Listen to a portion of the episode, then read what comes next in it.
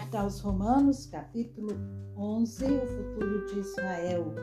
Então eu pergunto: será que Deus rejeitou o seu povo? De modo nenhum, porque eu também sou israelita, da descendência de Abraão, da tribo de Benjamim. Deus não rejeitou o seu povo a quem de antemão conheceu. Ou vocês não sabem o que a Escritura diz a respeito de Elias?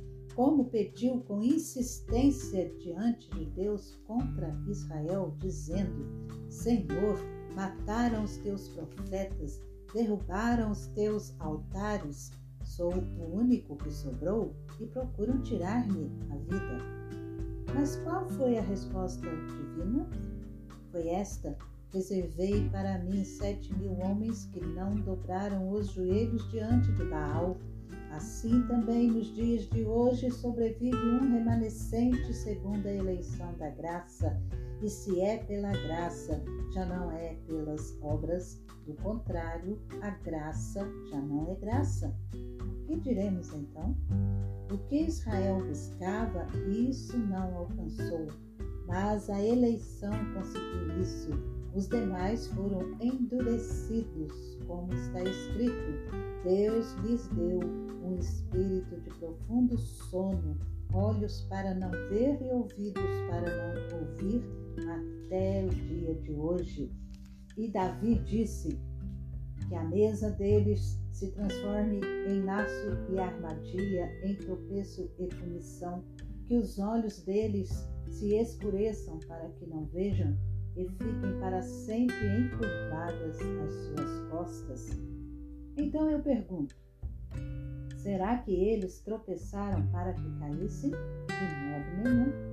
Mas pela transgressão deles, a salvação chegou aos gentios, para fazer com que os judeus ficassem com ciúmes. Ora, se a transgressão deles resultou em riqueza para o mundo e a diminuição deles resultou em riqueza para os gentios, quanto mais a plenitude deles. Dirijo-me a vocês que são gentios visto que eu sou apóstolo dos gentios, glorifico o meu ministério para ver se de algum modo posso fazer com que os do meu povo fiquem com ciúmes e alguns deles se salvem. Porque se o fato de eles terem sido rejeitados trouxe reconciliação ao mundo, que será o seu restabelecimento, senão vida dentre os mortos? E se forem santas as primícias da massa, igualmente será santa a sua totalidade. Se for santa a raiz, também os ramos o serão. Se, porém, alguns dos ramos foram quebrados, e você, sendo oliveira brava, foi enxertado no meio deles e se tornou participante da raiz e da seiva da oliveira, não se glorie contra os ramos, mas se você se gloriar, lembre que não é você que sustenta a raiz, mas é a raiz que sustenta você. Então você dirá: alguns ramos foram quebrados para que eu fosse enxertado. Correto. Eles foram quebrados por causa da incredulidade, mas você continua firme mediante a fé. Não fique orgulhoso, mas tema. Porque se Deus não poupou os ramos naturais, também não poupará você. Considere, pois, a bondade e a severidade de Deus. Para com os que caíram, severidade, mas para com você, a bondade de Deus, desde que você permaneça nessa bondade. Do contrário, também você será cortado. Eles também se não permanecerem na incredulidade, serão enxertados, pois Deus é poderoso para os enxertar de novo.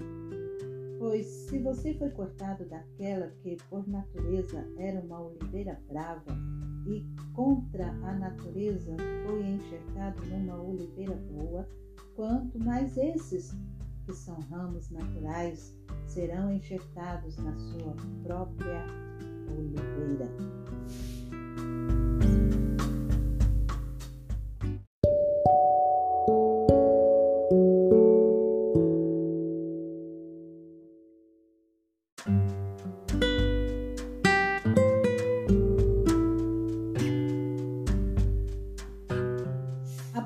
De Deus para com todos. Porque não quero, irmãos, que vocês ignorem este mistério, para que não fiquem pensando que são sábios. Veio um endurecimento em parte a Israel, até que tenha entrado a plenitude dos gentios. E assim todo Israel será salvo, como está escrito: o libertador virá de Sião e afastará de Jacó as impiedades. Esta é a minha aliança com eles quando eu tirar os seus pecados. Quanto ao Evangelho, eles são inimigos por causa de vocês. Mas quanto à eleição, amados por causa dos patriarcas, porque os dons e a vocação de Deus são irrevogáveis. Porque assim como no passado vocês foram desobedientes a Deus, mas agora alcançaram misericórdia à vista da desobediência deles, assim também estes agora foram desobedientes, para que também eles alcancem misericórdia à vista da que foi concedida a vocês. Porque Deus encerrou todos na desobediência, a fim de mostrar a sua misericórdia a todos. Louvor a Deus, ó profundidade da riqueza, tanto da sabedoria como do conhecimento de Deus.